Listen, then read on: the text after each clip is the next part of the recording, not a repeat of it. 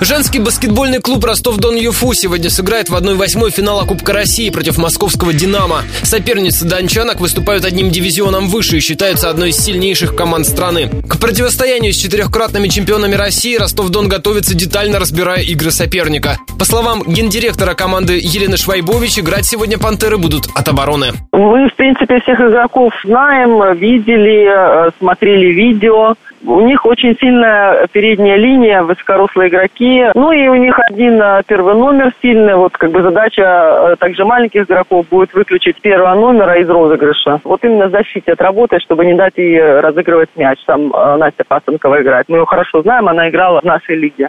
Также добавлю, что матч между Ростовом и Динамо начнется в 5 часов вечера на площадке КСК «Экспресс». Вход на игру свободный.